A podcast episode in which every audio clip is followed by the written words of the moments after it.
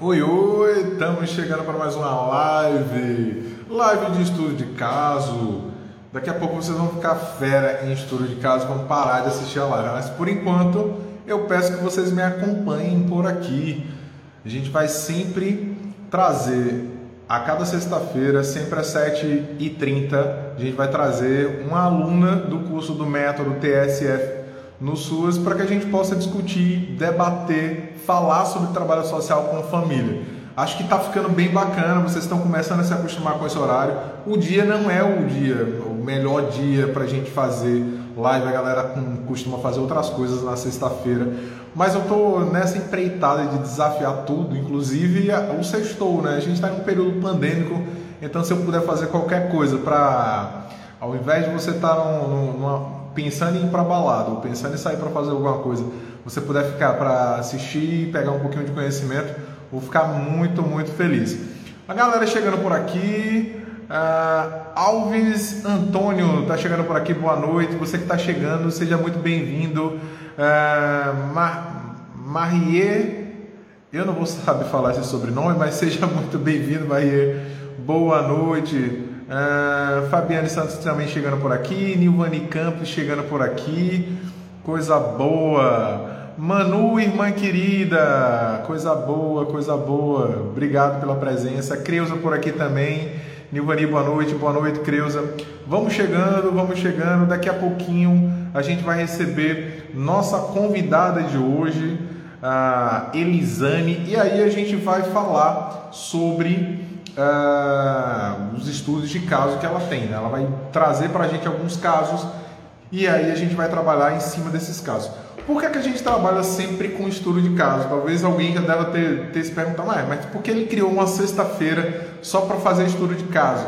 Porque estudo de caso é a coisa mais uh, próxima da realidade que a gente tem. E aí é uma experiência muito mais fácil da gente, muito mais compreensível para a gente analisar situações partindo de histórias, partindo de, de, de, pontos de reflexão que, na grande maioria das vezes, são realidades ou beiram a realidade. Acho que a Alessandra já chegou por aqui, deixa eu ver se, eu, se, ela, se ela dá um, um, um oi. Deixa eu ver se eu encontro ela por aqui para já convidar ela. Você que está chegando, fique à vontade, seja muito bem-vindo. Aproveita, diz de onde você está assistindo.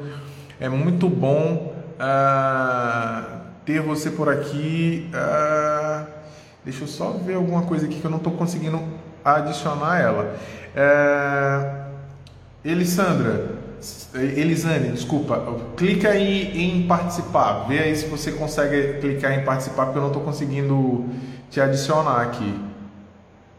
Deixa eu ver o que é que está acontecendo. Boa noite, Vanessa. Está assistindo lá de Pindamonhangaba, em São Paulo. Pindamonhangaba é um trava-língua, né? É bom teste para ver se a gente está aqui. Uh, Kenia está por aqui, Érica Muniz está por aqui. Oiê! Oiê! Cadê?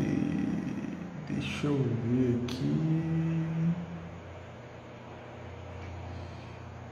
É, veja se você consegue, veja se você consegue pedir para me seguir ou para me seguir o quê?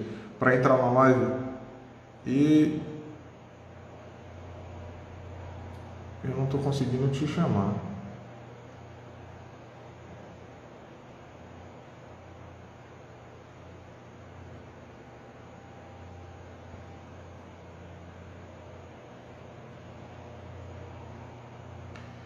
Cadê, cadê, cadê, cadê, cadê? Aí, pronto, você mandou agora. A gente chegando por aqui, coisa boa, coisa boa. Muito mais gente chegando por aqui. É, acho que você entrou. Oi, oi. Boa noite. Boa noite, tudo bom? Que coisa boa. Tudo bem. É, eu, é. eu falei, ah, ah, essa é a nossa terceira live, é, o terceiro episódio desse projeto de estudo de casa. E eu não tenho tanta familiaridade assim com, com Instagram. Eu costumo fazer live no YouTube. Então, o YouTube é realmente a minha casa, eu fico mais tranquilo. Aqui, às vezes, eu me bato para colocar as pessoas na live. Então, você me desculpa por isso, mas que bom que você conseguiu pedir para entrar. Tudo bem com você mesmo? Tudo bem? E você, Show como está? Tudo em paz, graças a Deus. Eu queria começar como a gente sempre começa. Eu queria que você se apresentasse para a galera que está por aqui. E tem muita gente chegando por aqui. E aí fica à vontade para se apresentar. Tá bom. Então, meu nome é Elisane, né? Sou formada em serviço social, atuo, né, como assistente social. É, me formei em 2019, é, passei no concurso e fui nomeada ano na metade do ano passado, em junho de 2020. Então, estou quase há um ano como assistente social. É, atualmente, eu componho, né, a gestão do trabalho no município onde eu atuo. Que coisa maravilhosa. E, e onde é que você atua? Qual é o município? Eu atuo no município do Rio Branco do Sul, no Paraná, região metropolitana de Curitiba. Pronto, Paraná. Maravilha. Você conseguiu uma coisa que eu acho que boa parte dos assistentes sociais almejam, né? Você se formou em 2019, passou logo na sequência no concurso público e ingressou na carreira pública. Eu acho que isso, boa parte dos assistentes sociais almejam isso, buscam isso. Eu acho que eu sou a, a exceção que comprova a regra. Eu nunca quis fazer concurso público, não, não é muito minha praia ficar fixo muito tempo em um mesmo lugar. Por isso que eu optei por fazer consultoria, trabalhar com capacitação e amo de paixão essas duas coisas. Mas vamos lá, a gente não está aqui para falar sobre mim, né? Mas sobre você. Como foi que você encontrou o curso? Como foi que você começou a fazer o, curso TSF no SUAS? Para quem está na live e não sabe, é, essa live é especial e exclusiva para quem é aluno do curso do Método TSF no SUAS, né? E aí, como foi que você conseguiu? Como foi que você encontrou? Então, ano passado já, né, como eu fui para gestão, né, eu precisava ter conhecimento, né, de algumas coisas mais relacionadas à parte de gestão, né?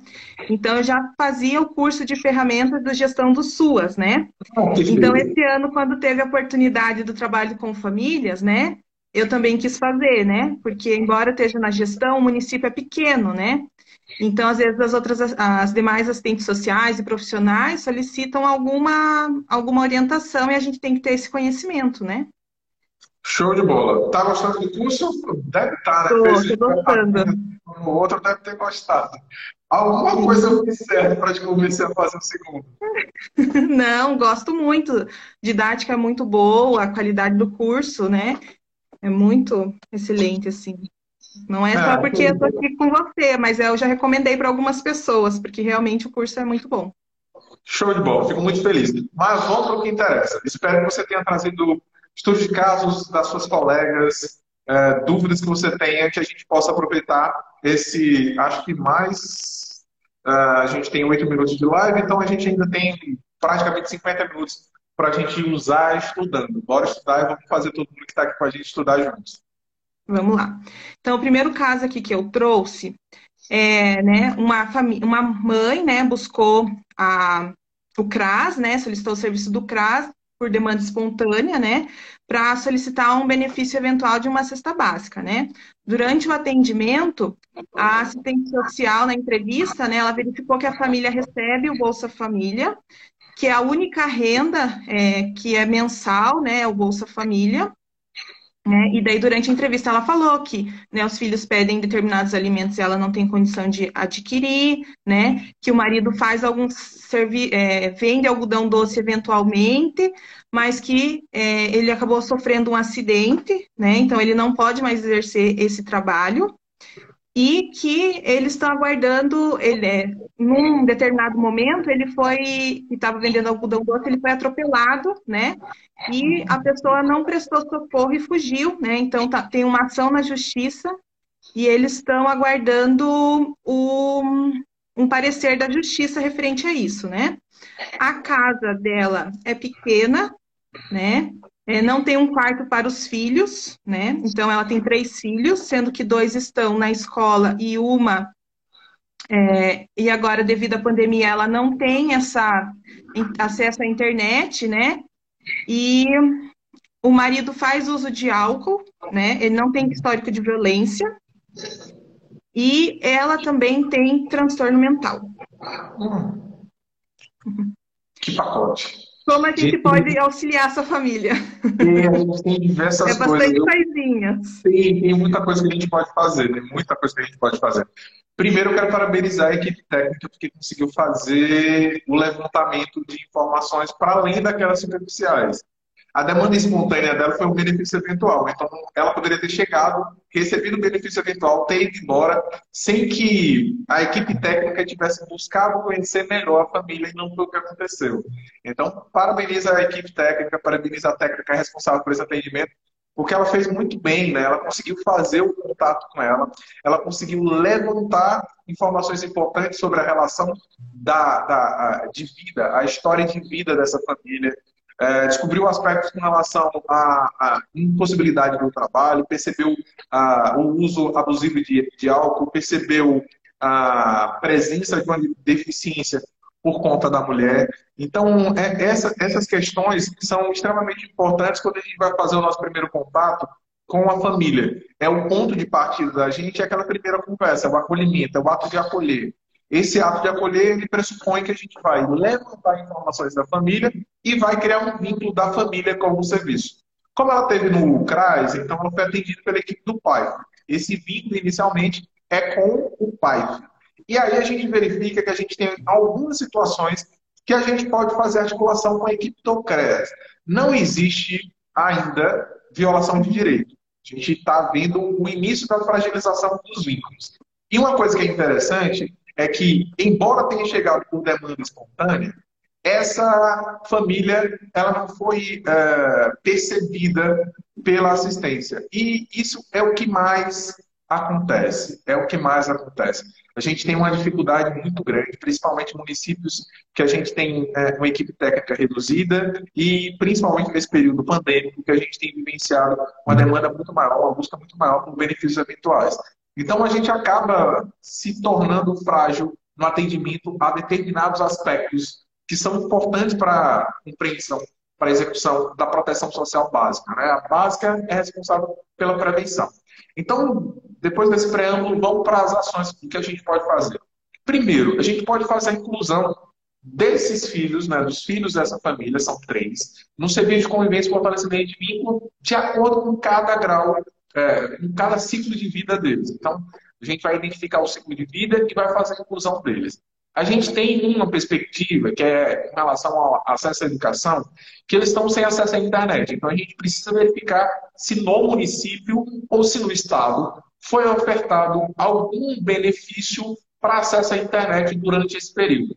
Recentemente foi aprovado na Câmara a liberação de internet gratuita, a compra de internet gratuita com recurso federal para disponibilizar para estudantes do Brasil todo, estudantes e professores do Brasil todo.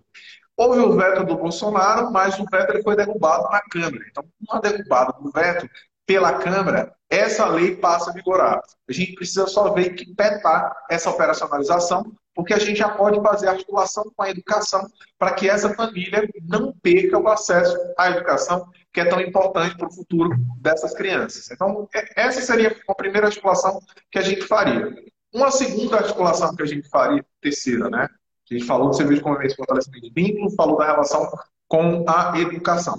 Uma terceira situação que a gente poderia fazer, antes de ir para a média complexidade lá, falar com a equipe do, do, do PAEF, é identificar se na rede municipal de saúde nós temos CAPS, álcool e outras drogas. Se houver, a gente pode fazer um convite para esse companheiro participar, para esse companheiro ele ir ao CAPS e fazer atendimento no CAPS, ser atendido no CAPS. Esse atendimento ele é importante porque ele trabalha com a perspectiva da redução de danos. Então ele não vai de uma hora para outra parar integralmente e subentende que esse processo de construção ajuda na autonomia, no desenvolvimento da autonomia do usuário. Então ele vai ter muito mais possibilidade de superar a doença. Né? O abuso é, é, é, uma doença. Né? O uso e abuso de substâncias psicoativas é uma doença, por isso que é, é ocupação da saúde tratar. E a gente vai fazer essa articulação com a saúde para esse, esse objetivo. Se houver na prefeitura alguma assistência jurídica gratuita, a gente pode encaminhar essa família também para essa assistência é, gratuita para a gente é, auxiliar no processo que foi aberto por conta do, acidente que o companheiro sofreu. Né? Esse, esse, esse foi um motivo de diminuir as condições de acesso à renda da família. Né? E uma outra questão é realmente aprofundar um pouco mais nessa compreensão de qual é o grau, qual é a limitação dessa possível uh, problema psicológico que a, que a mulher tem. Então, era interessante fazer um encaminhamento também via saúde para consulta através de um psiquiatra para definir se há realmente uma patologia ou se é apenas um problema temporário que, que nos acomete e tem acometido tanta gente nesse período pandêmico. Então, inicialmente, a gente poderia ver isso. É, fora essas articulações, o que, a gente poderia promover? A gente está falando de um período que está complicado que isso aconteça por conta da pandemia. Mas, via de regra, a gente espera que no próximo ano a gente já tenha um cenário melhor de possibilidades de interação, de execução de cursos de capacitação, cursos de qualificação. Uh, o governo federal, através da Secretaria Nacional de Assistência Social e através do Fundo Nacional de Assistência Social, cofinancia algumas ações através do IGD Bolsa Família. Uma das ações que são cofinanciadas com esse recurso é a execução de cursos de qualificação profissional voltados para famílias que são beneficiárias do Bolsa Família. Como ela é uma família beneficiária do Bolsa Família, ela é um ponto prioritário para atendimento dessa, dessa, dessa situação. Então, a gente poderia oportunizar o acesso à educação, à, à, à qualificação profissional, né, para essa família, para que ela pudesse desenvolver outras habilidades. Obviamente, a gente tem que é, é, se atentar para dois pontos. Né? Primeiro, a questão da impossibilidade de trabalho pelo marido por conta do acidente, e segundo, da possibilidade ou não da esposa se colocar no mercado de trabalho, já que ela aparenta ter algum problema psicológico. Então, a gente precisaria é, conhecer um pouco melhor, fazer uma investigação melhor, fazer uma articulação com a equipe da saúde, para a gente verificar esses outros aspectos, até que ponto é, o acidente sofrido pelo, pelo, pelo companheiro dela inviabiliza uma outra ocupação. Se inviabiliza, a gente pode verificar se ele já contribuiu alguma vez para tentar buscar a aposentadoria. Caso contrário, se ele não tenha contribuído, a gente pode buscar um BPC. E isso tudo depende desse desdobramento, né? Inclusive, dependendo da situação, a gente pode conseguir também para a mulher uh, o, BPC, né? Pode ser ou para a mulher ou para o companheiro. Vai depender da situação que a gente vai encontrar para frente. De início, a gente faria isso. Beleza? Bom, né? Bem, muito bom. Vamos, Vamos lá. Então, é, a genitora, né, morrer, faleceu, né, devido ao Covid, deixou uma filha de 12 anos, uma filha de 13. Ambas são filhas de pais distintos, né? É, a filha de 13 anos ficou com, com o pai, né? E a de 12 ficou sob os cuidados do irmão de 23 anos e da irmã de 19. Recentemente, o irmão de 23 anos, é, ele foi assassinado, né, devido ao tráfico que tem, onde a família mora, é uma região, né, de de, de vulnerabilidade, de risco, né? E agora ele era o único, né? Se tornou o único provedor da família. E agora a irmã de 12 está sob a, responsabilidade dessa irmã de 19. É, é uma situação bem, bem complicada. Bem complicada. Primeiro porque já há uma, uma separação né, da família. Né? É, geralmente quando a gente vai atuar na alta complexidade, que é o caso, né? E, e, isso reflete muito situações que a gente tem vivenciado, né? O número de órfãos no Brasil aumentou significativamente pós-Covid. Uh, e isso vai gerar para a gente, uh, num futuro bem próximo, diversos, uh, diversas situações que nós teremos que enfrentar. então, dentro dessa perspectiva do acolhimento institucional, o que a gente buscaria seria a manutenção do seio familiar, ou seja, a manutenção dos irmãos juntos, né? Quando a gente parte para a ideia do acolhimento institucional, a gente sempre coloca irmãos no mesmo equipamento ou irmãos na mesma casa lá. Nessa situação, a gente tinha a presença de maiores dentro da família que também são irmãos. Então, o que a gente pode fazer é verificar as demandas de benefícios eventuais que a gente pode estar uh, ofertando para essa família. Uh, segundo, o que a gente precisa identificar é a possibilidade de construção de alternativas para essa família, ou seja, para as duas irmãs que, que, que permanecem na família. É complicado, é extremamente complicado. A gente tem um grande problema, por exemplo, quando a gente está com um adolescente perto de completar 18 anos em acolhimento institucional, porque se não tiver no município república para jovens egressos de, de, de acolhimento institucional, eles vão sair do abrigo e vão para a rua. E o que a gente menos quer nessa hora é isso. A gente não quer que, que, que a adolescente ela fique em situação de vulnerabilidade. Nesse caso, 19 anos, por mais que ela tenha maioridade, ela ainda não tem uh, desenvolvido em sua plenitude as condições concretas para a manutenção dela e da sua irmã. Então é interessante que a gente possa auxiliar ela uh, no processo de construção desse próximo passo. Aí entra a perspectiva inclusão produtiva, entra a perspectiva inserção em cursos de qualificação profissional. A gente vai buscar alternativas que possibilitem isso. Tem um município pequeno porte, um, dois, dois. Pequeno porte, dois. Então não tem serviço de alta complexidade, não tem obrigação de prestar um serviço de alta complexidade. Tem na rede estadual é, unidade de acolhimento é, regionalizada, então, a gente tem, né, é, por mais que não seja obrigatório, né, a gente tem o CREAS, né, a gente também tem uma casa-lar, só que a gente não tem o abrigo, né? Então, a gente teria que, né, tá vendo para fazer um convênio. É, tem algumas situações que a gente às vezes tenta contato com, principalmente com Curitiba, né? Mas às vezes é, a gente não consegue atendimento, que eles falam, né, que eles já têm a demanda deles, e a gente é bem complicado assim fazer essa articulação, sabe? Não, é realmente é uma, a gente está falando da, da, da, do nível mais alto de complexidade dentro da política de assistência, né? A política de assistência que é um mundo nessa na, nesse nível de complexidade, as nossas ações elas acabam sendo limitadas, inclusive por determinação judicial. Né? No caso dela, a gente precisa identificar também se a, a, a, a permanência, permanência dela junto à irmã teve autorização judicial. Se a ida da irmã, da outra irmã, para morar com o pai, teve a, essa anuência do judiciário. Né? Isso é, são situações são importantes da gente verificar. A gente pode acionar o Conselho Tutelar para verificar essas situações, porque, via de regra, o Conselho Tutelar deveria acionar o Sistema de Segurança eh, de Direitos, né, o SGD, justamente nesse sentido de acolher a demanda de forma integral, para que a gente não deixe é, ponta solta. E essa separação da família é ruim. Eu, eu entendo que a separação da família é ruim. É, caso bem complicado mesmo, eu acho que a gente teria é que partir para o processo, processo de articulação com Curitiba para ver quais os serviços de Curitiba podem nos auxiliar. É, por exemplo, é, é, como são de idades diferentes, a gente teria, teria dificuldades em entender qual é, é qual local a gente encaminharia a irmã, qual local mandaria outra, é, realmente isso é, é, muito complexo.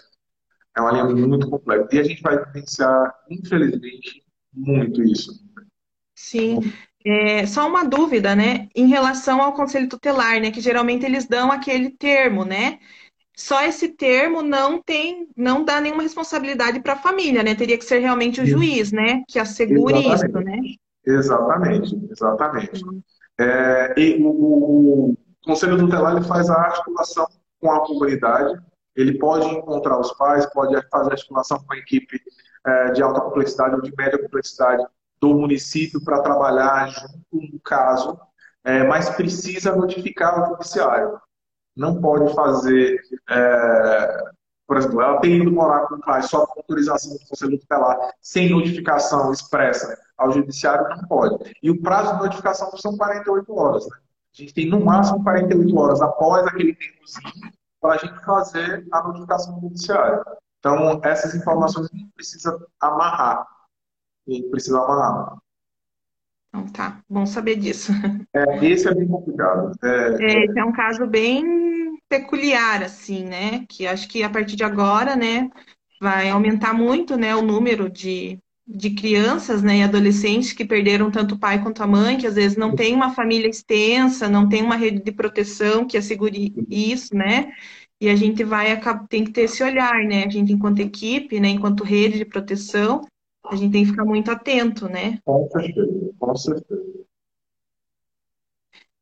É, então, né, é, uma mulher, ela buscou, né, o serviço, né, da, da assistente social, também solicitando um benefício eventual, né, de é, cesta básica, né, e durante o atendimento, né, ela relatou que ela sofre violência física por parte do, do, do marido, né, do companheiro, né, e ela relatou também que ela teme pela segurança dela e dos filhos, né, e que ele faz também uso de, de álcool, né, e que a única renda também é o Bolsa Família, só que ela não tem uma rede de proteção, né, uma família que possa acolher ela. Ela né, já mostrou que ela tem interesse em estar tá, é, deixando esse companheiro, mas como ela não tem essa rede de apoio, e o Bolsa Família, é, o cadastro está no nome dele, então é ele quem gerencia né, toda essa, essa renda, ela não tem é, uma segurança, tanto familiar, né,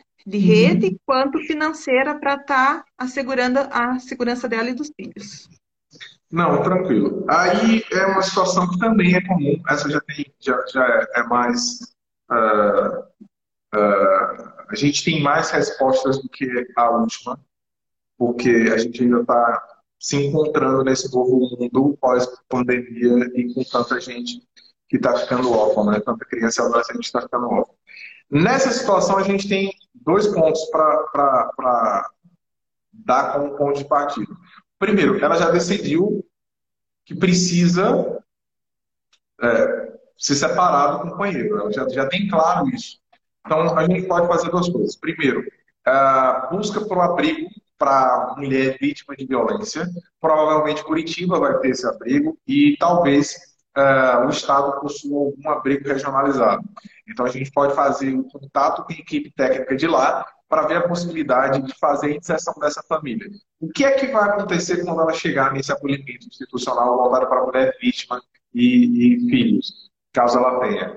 Ela vai ser trabalhada dentro da perspectiva de reconstrução de um projeto de vida ela não tem uma família extensa no local, a gente verifica se ela tem em outra cidade ou em outro estado família para qual a gente pode começar a fazer a, a articulação e buscar oportunidades nessa localidade onde a família resida, né?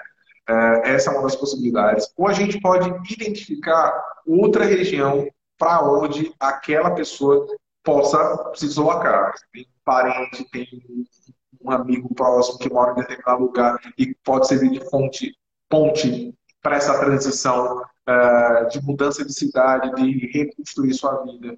É, então, dentro da perspectiva do acolhimento institucional para a mulher vítima de violência, o que se trabalha são alternativas para o processo de construção de um novo projeto de vida que garanta, obviamente, a autonomia dessa família, a autonomia dessa mulher.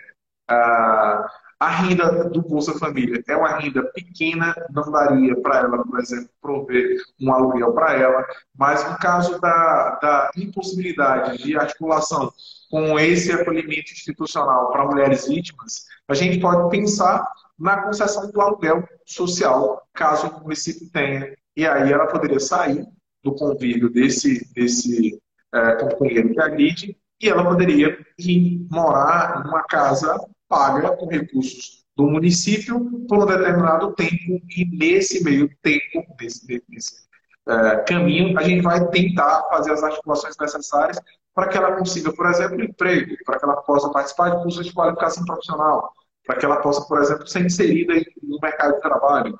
Se a gente tem uh, dentro do município uma relação direta com a comunidade empresarial, a gente pode fazer articulação para colocação de familiares, de pessoas que estão inseridas nas nossas, nos nossos serviços ou benefícios no trabalho para essas empresas. Então, são estratégias que a gente pode adotar buscando a construção, o desenvolvimento da autonomia dessa mulher para que ela possa prover os mínimos necessários para ela e para os seus netos, para os seus filhos, né? Ela tem filho? Tem, né?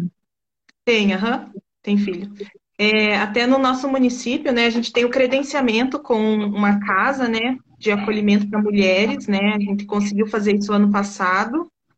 É, foi, assim, a casa mais aqui tem uma equipe técnica, né, que conforme tem que ser, né, e referente à questão do, do auxílio é, aluguel social, né, a gente tem uma lei no município, mas ela é muito antiga, né? Então a nova gestão agora, ela está fazendo a atualização dessa lei. Então vai mudar assim, vai ser melhor, né? Porque o valor pago era muito, é muito baixo, sabe? Não dá um aluguel. Então era mais como se fosse um auxílio mesmo, né? Um, um valor né, baixo que era repassado para a família mas agora está sendo revisto isso, assim, essa questão do, do aluguel social, a nova gestão está revendo, assim, tá? Bem, que a gente agora ganhou, né? Que muitos municípios não têm é, a questão da habitação, né? Uma pessoa. Uhum. O nosso município agora, esse ano, a gente tem uma diretora de habitação na, na assistência, né? Que ela está vendo essas, esses detalhes, assim, que às vezes a gente não, não tem muito conhecimento, né? De como funciona e tudo mais. Só precisa tomar cuidado para a gente não confundir dois benefícios que podem, podem coexistir. O primeiro é o benefício eventual que ele está estabelecido pela Lei é, Orgânica da Assistência Social, a LUAS, e que ele estabelece quais são os critérios para acesso e quais são os serviços, quais são é, o que é que a gente oferta verdadeiramente para a população.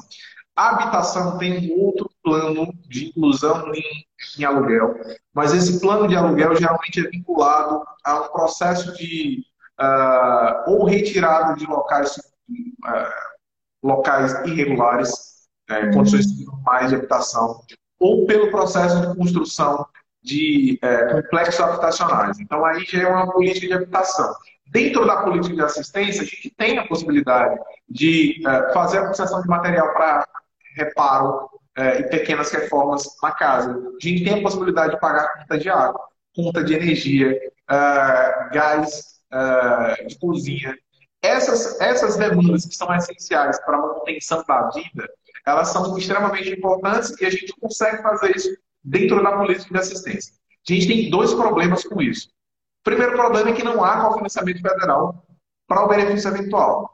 O segundo é que boa parte dos estados que têm obrigação de colaborar com o cofinanciamento para esse objetivo não faz. Então acaba caindo nas costas do município. Que tem um terceiro problema, que é não entender a importância da política de assistência e não fazer o cofinanciamento da forma que deveria fazer, né? investindo muito mais recursos nessa área. Essa articulação com a política de habitação é uma boa, porque a gente pode incluir ela transitoriamente no benefício eventual, que é um benefício eventual, pressupõe uma eventualidade, uma temporalidade menor. E após esse processo, a gente pode fazer a inclusão dela nesse novo programa de habitação que vem a ser desenvolvido por essa diretoria. Então, esses dois pontos são, são, são é, eles podem andar juntos.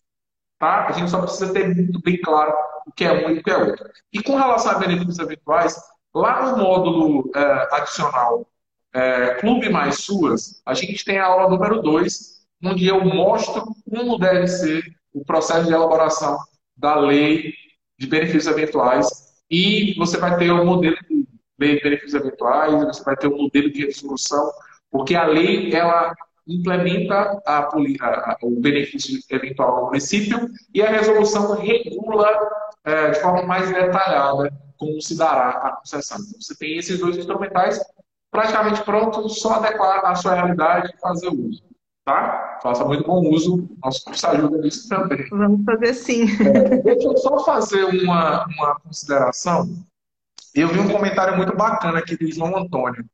É, o João Antônio ele falou que ele foi criado por pai alcoólatra é, com problemas com bebida, é, que o pai batia na mãe, até que em 2015 ele conseguiu tirar a mãe de casa e conseguiu custear uh, essa moradia para mim até que a mãe conseguisse um emprego. Eu tenho certeza absoluta que você já ganhou na vida, você já ganhou na loteria por ter conseguido superar uma dificuldade como essa. E eu fico muito feliz e muito grato por você ter tido a coragem de compartilhar isso com a gente. Então, te parabenizo duplamente por conta disso. Muito obrigado por participar da nossa live, muito obrigado por compartilhar uma coisa tão importante da sua vida com a gente. Sim, ah, muito importante. Vamos, vamos lá, vamos lá. Então tá. Então, o idoso né, buscou o CRAS para solicitar o auxílio funeral, pois o filho faleceu devido ao Covid, né? É, o filho trabalhava autônomo, né? É, ele ficou um tempo sem trabalhar, estava recebendo auxílio emergencial. É, esse auxílio né, não arca com as despesas do funeral, né? E o idoso ele não tem nem aposentadoria e nem BPC. É, vamos lá. Primeiro, o benefício eventual é direito dele. Ele está dentro do perfil estabelecido, ele vai acessar, a gente vai garantir isso, e ele fez o funeral. Muito provavelmente já, já, já aconteceu. Então, não tem problema. Como ele não tem renda, está dentro do perfil. Independente da renda que o filho tinha, se ele tivesse vivo e tivesse ganhando 10 salários mínimos, ele morreu. Então ele não tem como gerir o recurso dele, nem o pai dele tem. Porque se houver bem, vai para inventário, até ele conseguir ter acesso a, essa, a, a, isso, já foi. E precisa fazer o, o inteiro. Então, sem sombra de dúvidas, o direito está garantido, estabelecido, ele está dentro do perfil, a gente garante. Agora, para além da concessão, a gente precisa entender qual é a realidade desse idoso. Se ele está idoso, se ele está sem renda e sem benefício, a gente precisa identificar se ele está dentro do perfil estabelecido para entrar na, no BPC. Né? Ou se, se sua área for rural, se ele tá, tem a possibilidade de entrar como trabalhador rural, aposentadoria rural, né? Se houver área rural no teu território, há essa possibilidade. Então a gente precisa entender um pouco melhor a vida desse senhor para que a gente possa, através desse conhecimento mais aprofundado dele, é, poder auxiliar de uma forma mais ampla. É, obviamente, por ser idoso, ele é grupo prioritário para atendimento, a gente pode fazer inserção dele no serviço de convivência e fortalecimento de vínculo. Os serviços eles estão temporariamente parados por conta da Covid, mas passando a Covid, a gente pode trazer ele. Porque agora que ele perdeu o filho, ele provavelmente vai ficar em situação de isolamento. E é nosso dever evitar que essas situações aconteçam, porque o isolamento coloca o idoso em situação de vulnerabilidade mais agravada.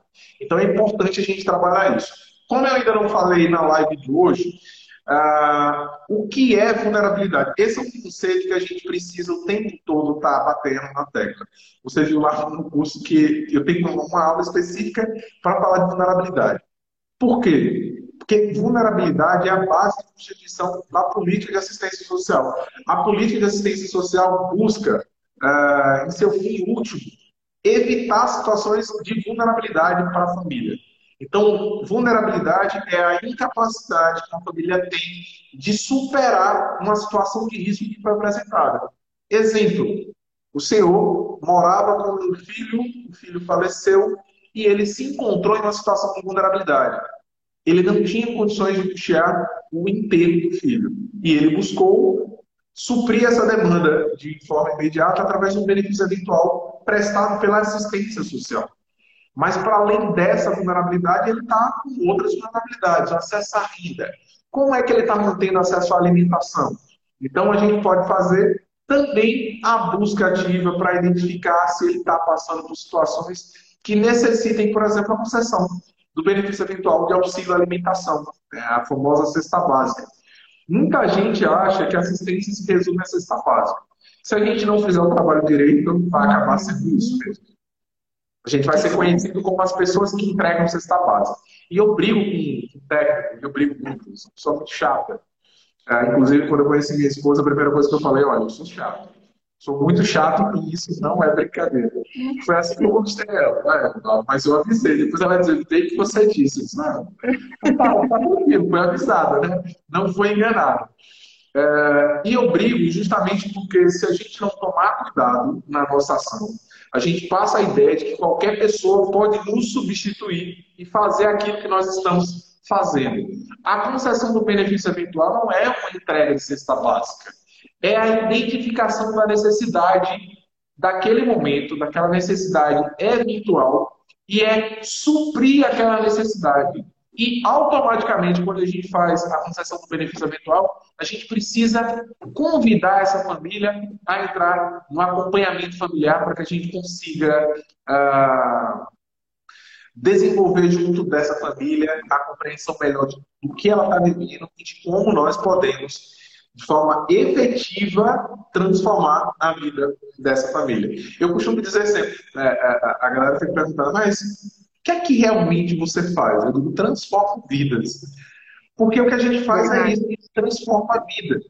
É, muitos assistentes sociais têm dificuldade de ver o fruto do seu trabalho. Eu tenho facilidade, porque eu sei que cada ação que eu faço, seja na parte de planejamento, como é a tua, buscando conhecimento para entender melhor, para poder auxiliar no processo de, de atendimento aos usuários, até quando eu estou fazendo um atendimento para concessão de benefício virtual, que foi por onde eu iniciei minha jornada dentro da assistência, no plantão social. Aquele modelo antigo de ter um lugar que a pessoa ia lá para pegar o benefício virtual.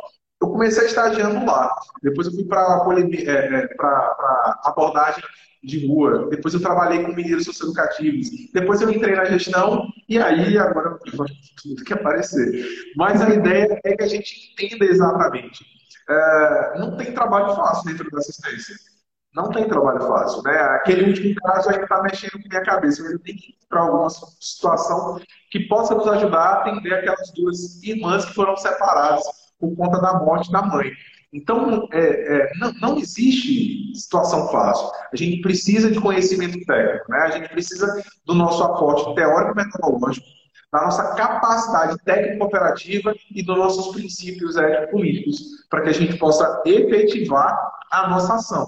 Então, se a gente resume a nossa tarefa à entrega do benefício, a gente acaba limitando o que é um serviço, a gente acaba passando para a sociedade uma, uma ideia equivocada do, de qual é a nossa, a nossa atribuição e a gente acaba deixando transparecer que qualquer pessoa pode fazer o que a gente faz. E olha, não é.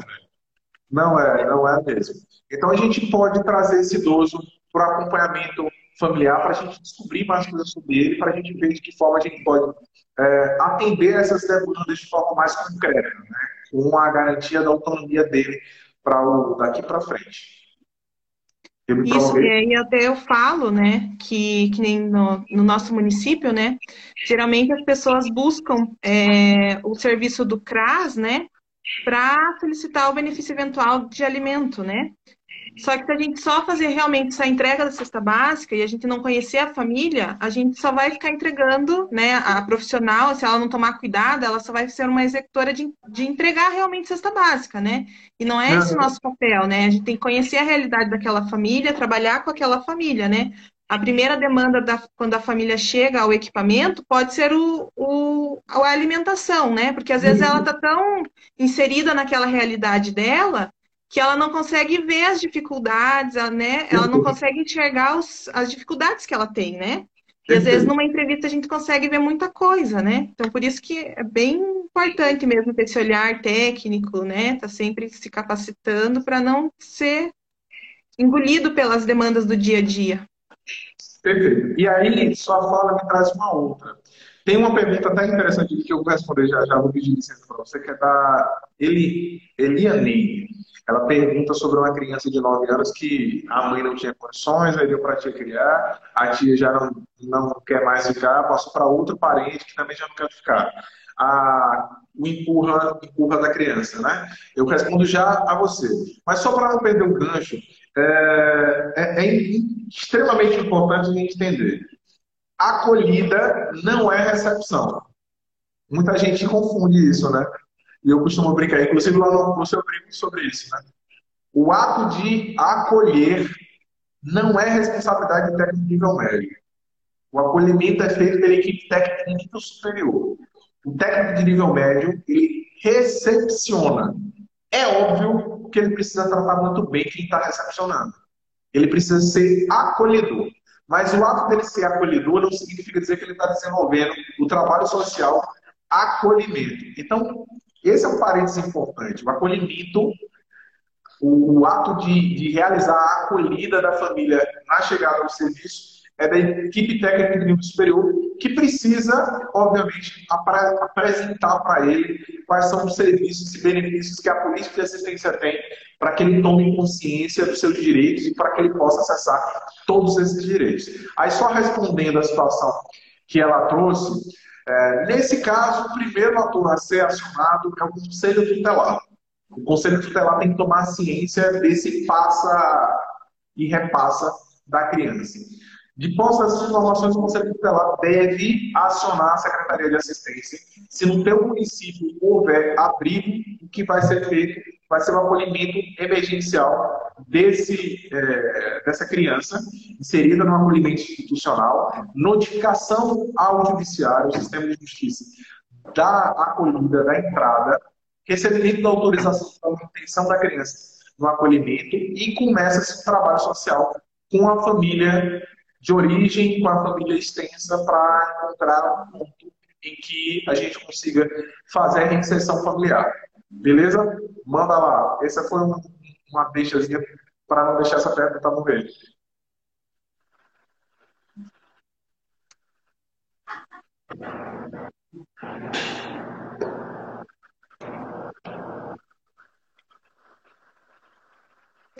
Bom, é, bom, acho que dos casos que eu tinha, né, para trazer, acho que, acho que é isso, né?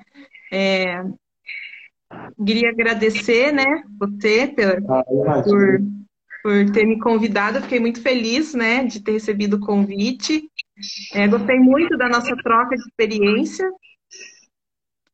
É, Maravilha, eu que agradeço, eu agradeço por ter topado. Sei que não é fácil para todo mundo é, colocar a cara, mas fiquei muito feliz por você ter participado, pelas contribuições que você trouxe.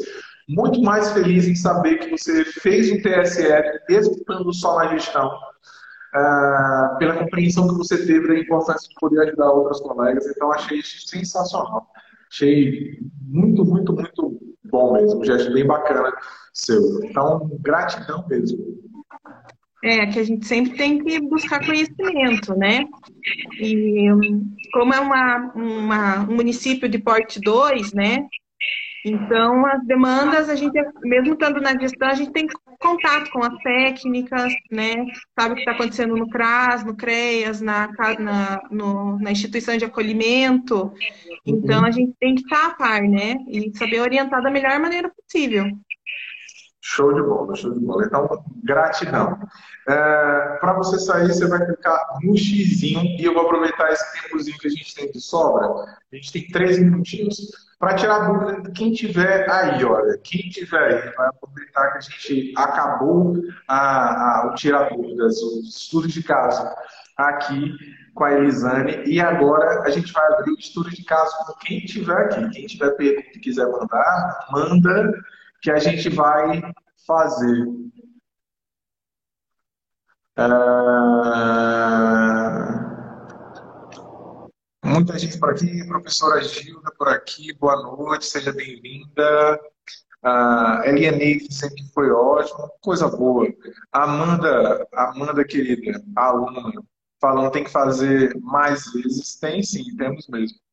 Uh, precisamos compartilhar experiências, sem sombra de dúvidas. Ivanildo, está uh, por aqui, meu irmão, parabéns pela coragem, muito obrigado por compartilhar sua experiência conosco. Imagina, irmão, a gente está aqui para isso. Você também me ajuda que só. Uh, Amanda, inclusive você sabe que por ter feito o TSF, você pode vir para cá comigo, né? Você pode participar de uma live como essa. É só você dizer que quer, manda lá no grupo que quer participar, fala comigo no privado, que a gente faz a agenda. A gente já está com a agenda nas próximas semanas organizada, mas a gente encaixa você. Se alguém quiser participar, entrar na live agora, é simples. Bota aí, quero falar com você.